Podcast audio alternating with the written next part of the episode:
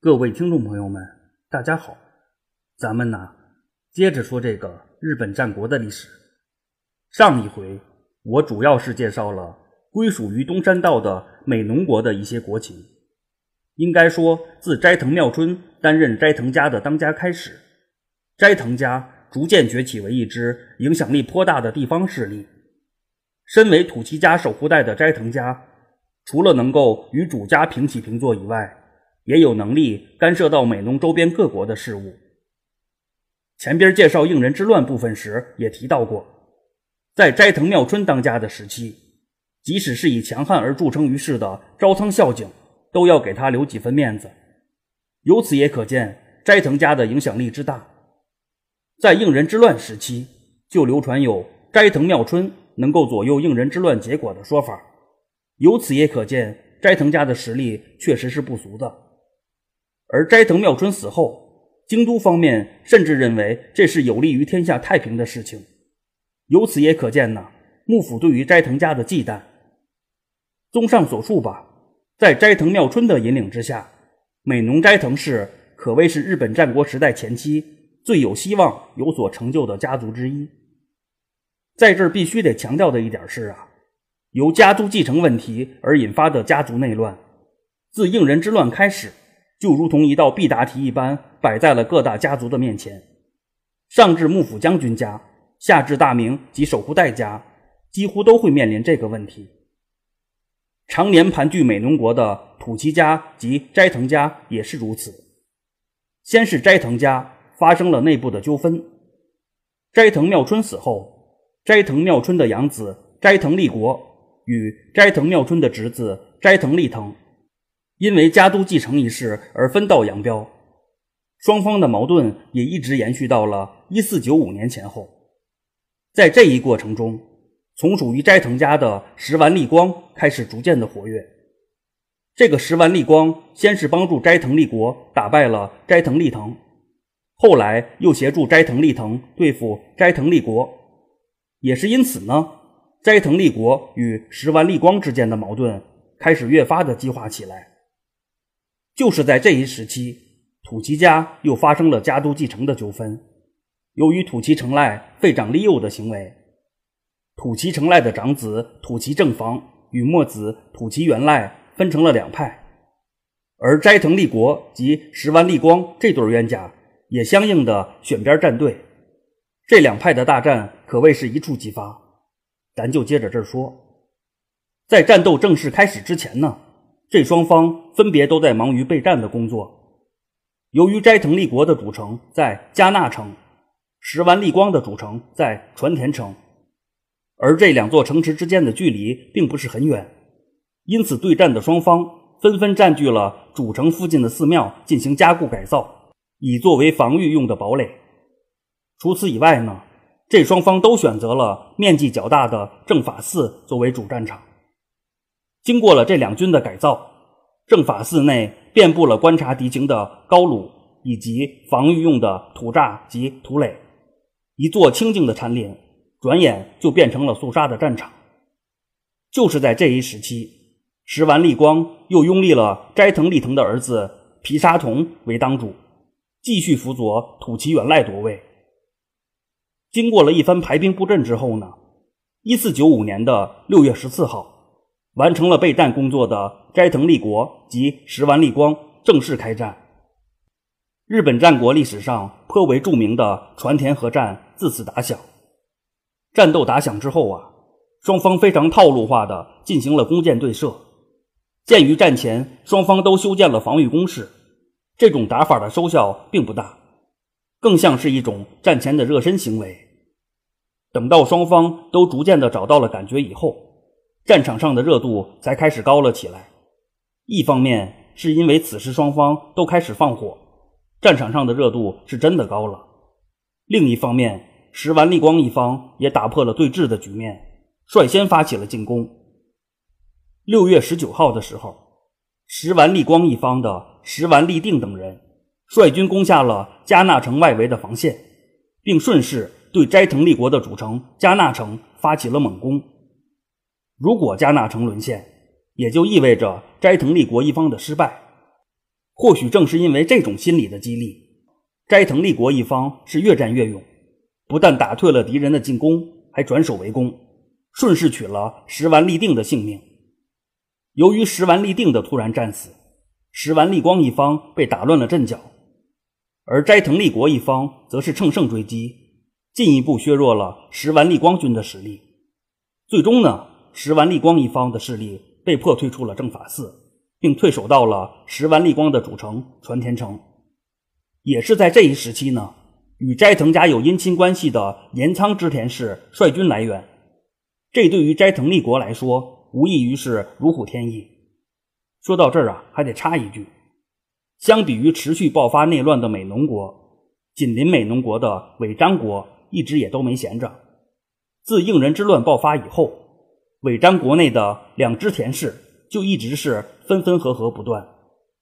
由于岩仓织田氏的当家是斋藤立国的女婿，所以岩仓织田氏自然是支持斋藤立国的，而尾张织田氏。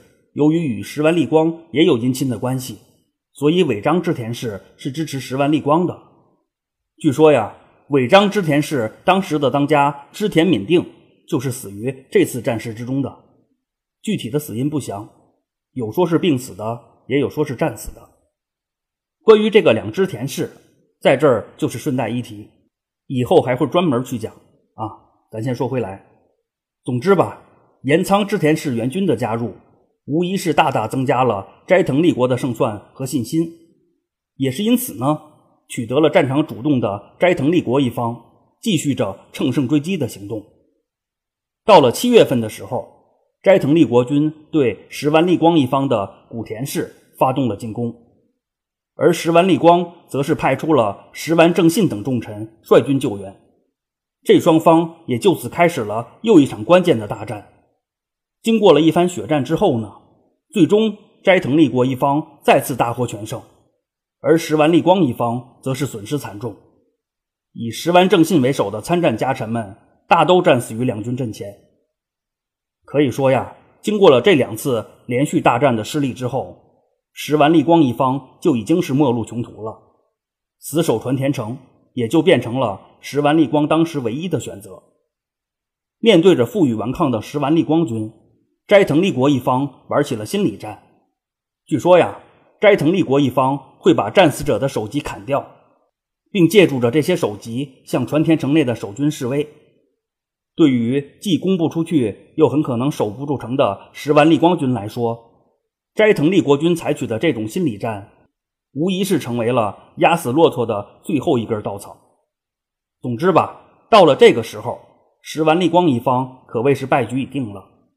即便继续坚守下去，恐怕破城也只是时间的问题了。对于此时的石丸立光来说，投降明显不是个好的选择。毕竟啊，之前石丸立光打算暗杀斋藤立国的事情刚刚过去没多久，估计这个斋藤立国也没有健忘症。一旦石丸立光落到了他的手里，后果是可想而知的。也是因此呢，石丸立光索性孤注一掷。放了一把大火，烧了传天城。一四九五年的七月五号，也就是双方开战二十多天以后，石丸立光带着土岐元赖及皮沙统等人逃往了晋江。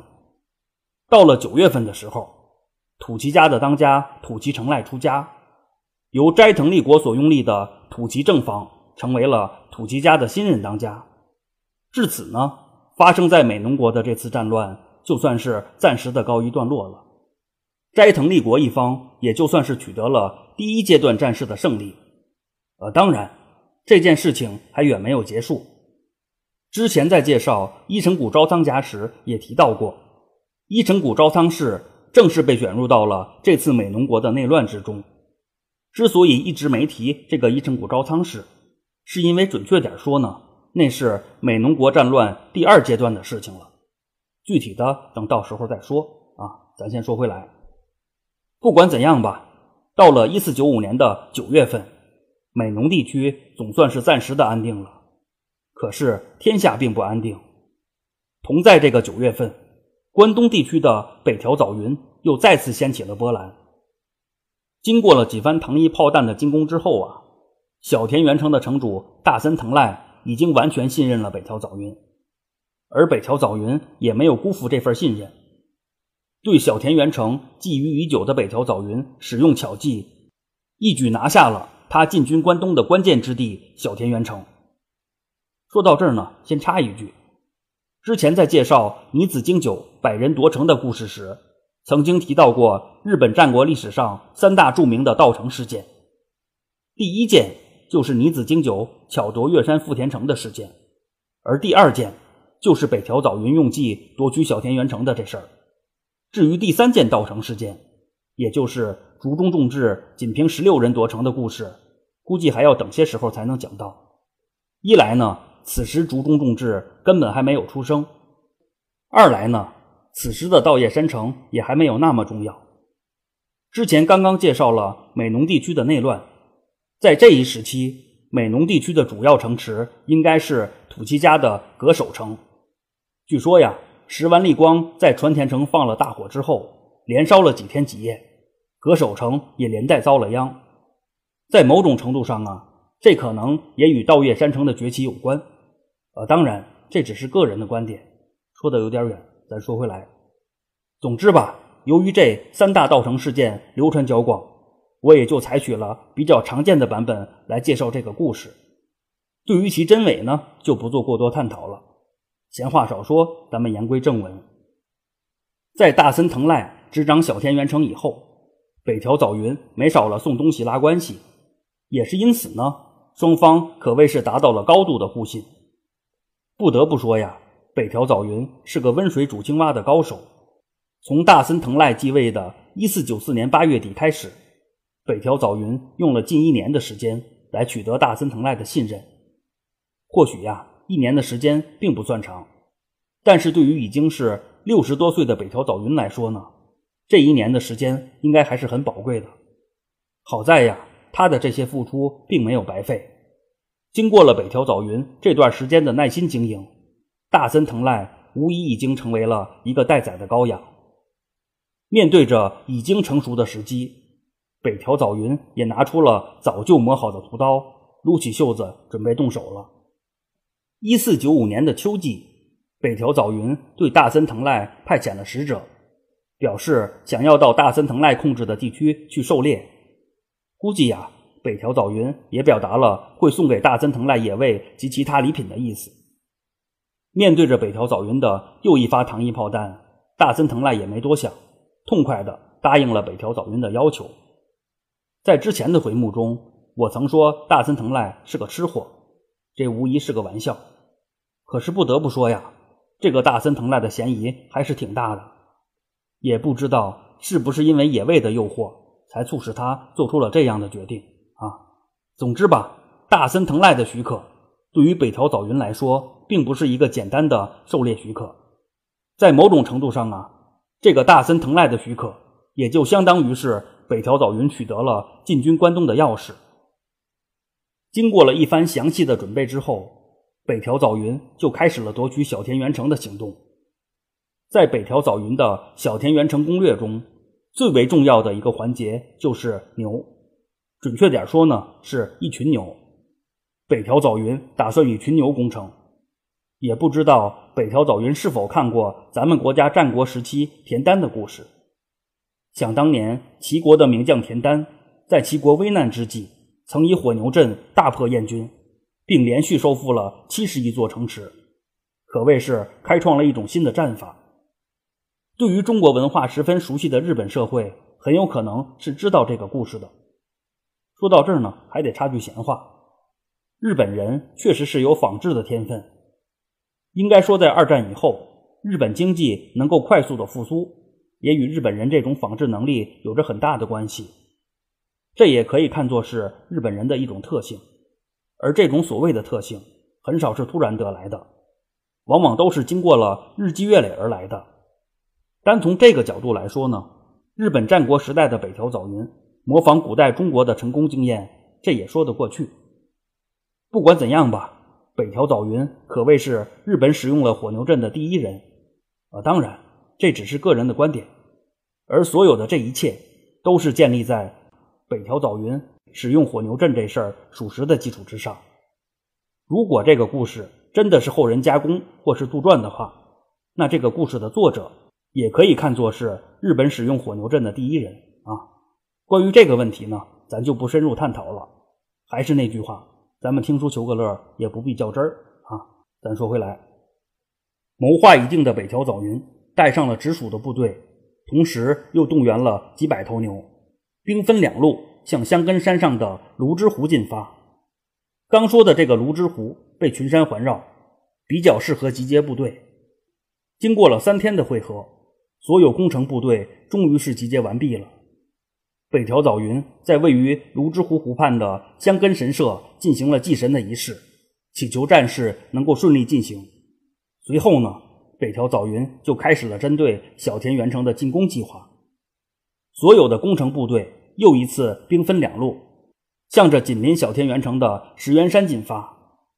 在这个石原山上，正好可以俯视小田原城。北条早云特别嘱咐众人，发起进攻时。每隔十人举一支火把，以便给小田原城内的守军造成正在狩猎的错觉。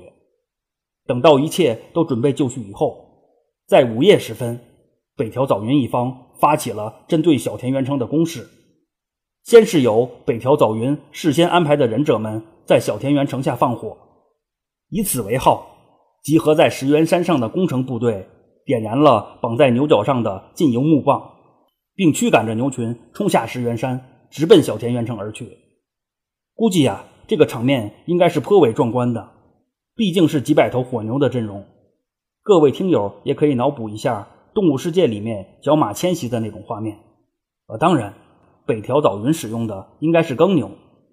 鉴于耕牛这种动物体重很大，真有几百头狂奔起来，可以说大地都得为之震颤，更何况是一座小田园城。也不知道啊，疑似吃货的大森藤赖有没有在当晚做这样一个梦？那就是几百块极品牛排铺天盖地的向他而来。如果他真的是个吃货的话，这无疑是个美梦；如果他不是个吃货的话，那这个梦就多少有些诡异了。不管怎样吧，是梦总会醒。鉴于北条早云发动进攻是在午夜时分，大森藤赖很可能是已经入睡了。等到他恍然惊醒的时候，小田园城就已经是更换了新的主人。时间关系呢，本回就先讲到这里，咱下回接着这个北条早云说。鉴于本回节目更新时正是端午节假期，在这儿也祝各位听友们端午节安康。与此同时呢，眼下世界杯小组赛可谓是激战正酣，作为一个球迷。也祝愿各位喜欢足球的朋友们能好好的享受这个饕餮盛宴。最后啊，还是老一套，感兴趣的可以微博关注“闲着没事做自己”，戴尔话音，我会及时发布相关的节目资讯。谢谢您的收听。